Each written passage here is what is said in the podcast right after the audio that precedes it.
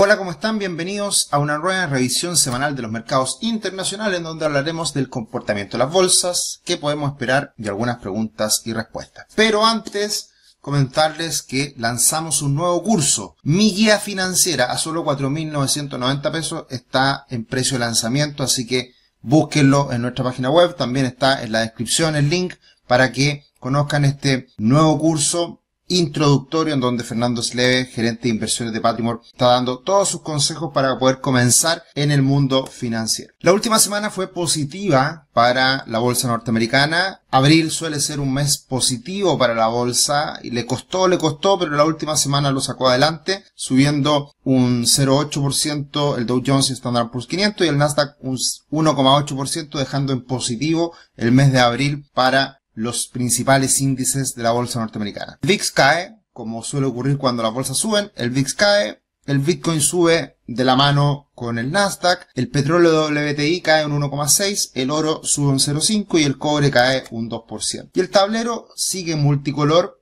en función de la entrega de resultados corporativos, que tuvimos muy buenas entregas con Microsoft y con Meta, con Facebook. Tuvieron ambas muchísimo y las que no le fue tan bien fue Amazon dentro de las que entregó la última semana. Viene la próxima semana, de hecho, Apple, así que muy atentos todavía a lo que es la temporada de resultados. De todas formas, muy multicolor el tablero precisamente por lo mismo. Estamos en esta temporada de resultados que a muchos está sorprendiendo. La verdad que más del 80% de los resultados entregados hasta ahora están siendo sorpresas positivas. Es algo bastante común, pero no deja de ser relevante en un contexto más difícil para la economía, y que muchos se han planteado de que las dificultades están ahí a la vuelta de la esquina, pero al parecer las empresas se siguen, se siguen, siguen aguantando y, siguen dando estas sorpresas positivas. Ahora, Amazon no fue una muy buena lectura, hay que tener en cuenta que Amazon, como vemos en las últimas décadas, crecer a doble dígito era algo común y por lo tanto el hecho de que en los últimos años esté creciendo a menos del 10% le está pesando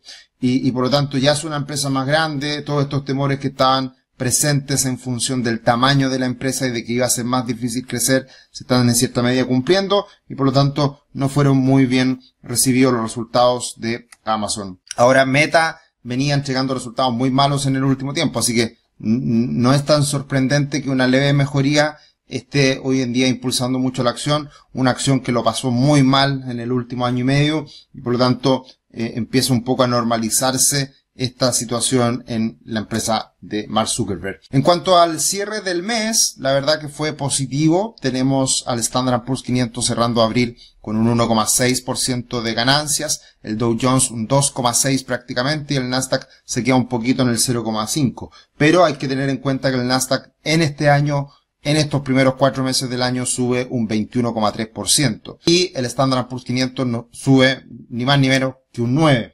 Así que, de todas formas, buen comportamiento para las bolsas norteamericanas. Y en el mundo, la verdad que las sorpresas son bastante relevantes. Tenemos, por ejemplo, a México que sube en el año un 23. Tenemos a Francia, Alemania, Italia, España, que todas suben cerca de un 17 a 20%, lo cual venían, estos países venían bastante rezagados, lo pasaron muy mal con la guerra Rusia-Ucrania, y la verdad que la recuperación está siendo muy potente. También en función de este aumento en la inflación, que creo que también es algo que, venía hace rato ya golpeando la posibilidad de deflación, bajo crecimiento económico, y ahora eh, hay un cierto impulso desde las tinieblas, desde, desde lo más bajo, en que hay algo de esperanza respecto al futuro en unas bolsas muy castigadas en los últimos años. ¿Quiénes están peor en lo que va del año? la verdad que Brasil sigue estando ahí al debe, lo cual nos pega también a la bolsa chilena que no despega. Eh, tenemos a Hong Kong también pasándolo mal, India prácticamente no subiendo mucho e Israel. Eh, de todas formas fue un mes positivo para las principales bolsas del mundo, casi todas en verde, así que Estamos en un año, como lo dijimos ya hace bastante tiempo, bastante más favorable teniendo en cuenta el golpe, el dolor que vivió las bolsas el año pasado. Y mirando este tablero que me encanta, con Charlie Vilelo que hace esta actualización en su en su Twitter siempre eh, lo vamos eh, mostrando porque nos parece muy interesante eh, el comportamiento de todos los principales de todas las principales clases de activos eh, Bitcoin subiendo este año un 76,8, Nasdaq un 21,3, las acciones de países desarrollados, sin contar a Estados Unidos, y, Canadá, entiendo, subiendo un 12,2, que era un poco lo que hablábamos de Europa. Standard Poor's 500 9,2, el oro subiendo un 8,9. La verdad que hasta ahora prácticamente todas las clases de activos subiendo el año 2023. Los únicos que se quedan atrás rezagados son los commodities, cayendo un 4,4.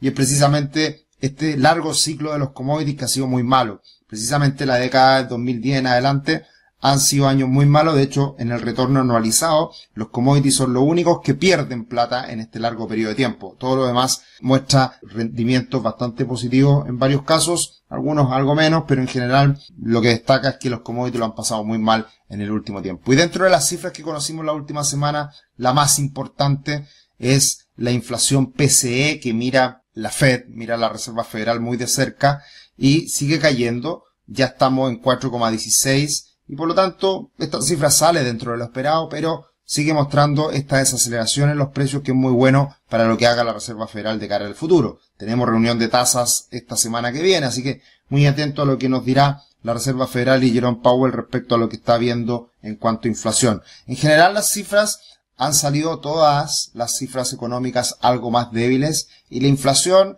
ha salido más baja pero sigue mostrando ahí señales de estar siendo pegajosa, ya que es el gran temor. O sea, bajo crecimiento y alta inflación es el peor de los mundos. Bajo crecimiento y una inflación que cae, pero no tanto como todo el mundo quisiera, también está golpeando o está afectando o está generando algo de incertidumbre en los mercados. Todo quedará bastante dilucidado, creo, en la semana que viene, ya que tenemos harta noticias y también hablará la Fed. Y muy en cuenta hay que tener el selling May, que es vender en mayo. El ciclo bursátil es muy positivo para la bolsa norteamericana entre los meses de octubre y abril.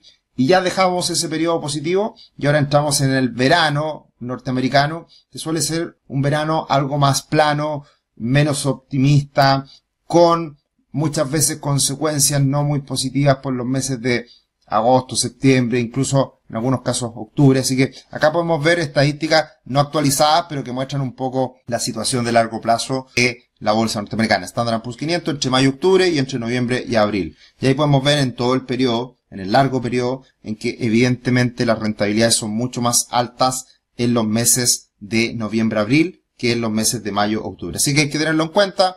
Probablemente esto nunca hay que ser categórico, pero podría venir cierta debilidad, una estabilización, una lateralización que hemos sido bastante defensores de esa posibilidad para este año eh, en los próximos meses. Así que tener muy en cuenta. Tu futuro comienza hoy. Conoce la primera plataforma de planificación financiera de Chile. Mucha gente se está creando sus cuentas gratuitas para ver su dashboard con sus activos, sus pasivos, su patrimonio y poco a poco entregando más datos, más información para que ustedes les pueda servir para su planificación financiera a futuro. Crea tu cuenta gratis y obtén 25 mil pesos en cursos absolutamente gratis para que hagan uso también de todos los cursos que tenemos en la plataforma. Así que invitadísimos, comienza tu futuro hoy. ¿Qué podemos esperar para la semana que viene? Muchas noticias, la verdad que como primera semana del mes siempre es noticiosa, pero además ahora le agregamos que la Reserva Federal el día miércoles dará a conocer su decisión de tasas, que se espera ya bastante ratificado un aumento de 25 puntos base. Así que veremos lo más importante la conferencia de prensa, que es lo que nos dice Jerome Powell, y qué tan posible puede llegar a ser el hecho de que ahí por septiembre comiencen a bajar las tasas. Y eso va a depender mucho de las otras cifras, las cifras de empleo, los ICM, y, también tendremos esas noticias a lo largo de esta semana. Así que si sigue mostrando debilidad, obviamente que eso se podría ir ratificando este escenario de baja de tasas desde septiembre en adelante.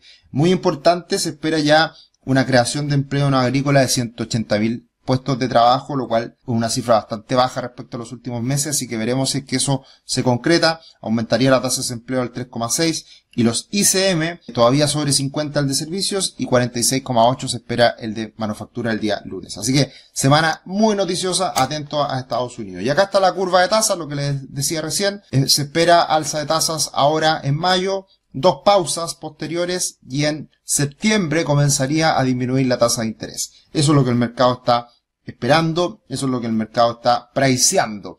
Así que a tener muy en cuenta lo que pase con esta reunión de la tasa, de la Fed, y también en la última semana por las cifras que hemos ido conociendo y también por los temores nuevamente respecto a los bancos regionales, nuevamente cae esta expectativa de tasa y de que podrían venir bajas de tasas importantes de cara a fin de año. First Republic Bank nuevamente cae mucho el precio de la acción y al parecer ya es inminente su quiebra. Así que también siguen los coletazos del sector bancario regional, hay que estar atento a lo que ocurra con esto, que puede generar obviamente alguna, algún nivel de volatilidad incertidumbre en los mercados, así que muy, muy, muy atento. Y la semana que viene, muy importante todavía en cuanto a resultados empresariales, la, la empresa más grande del mundo, Apple, entregará sus resultados el día jueves, como habitualmente suele ocurrir. También algunas empresas de semiconductores, AMD, eh, también otras empresas tecnológicas, eh, la verdad que tenemos una semana todavía muy, muy movida. Algunas grandes como Pfizer, Ford, British Petroleum, Shopify y, bueno, muchas empresas que estarán entregando la próxima semana. Así que muy atentos a la temporada de resultados. Eso sería por esta semana. La verdad que nos vimos comentarios en el video, hagan sus comentarios. Siempre muy agradecidos de su buena onda, así que encantado de poder compartir sus opiniones y tratar de responder alguna pregunta también. Un abrazo, que estén muy bien. Nos vemos.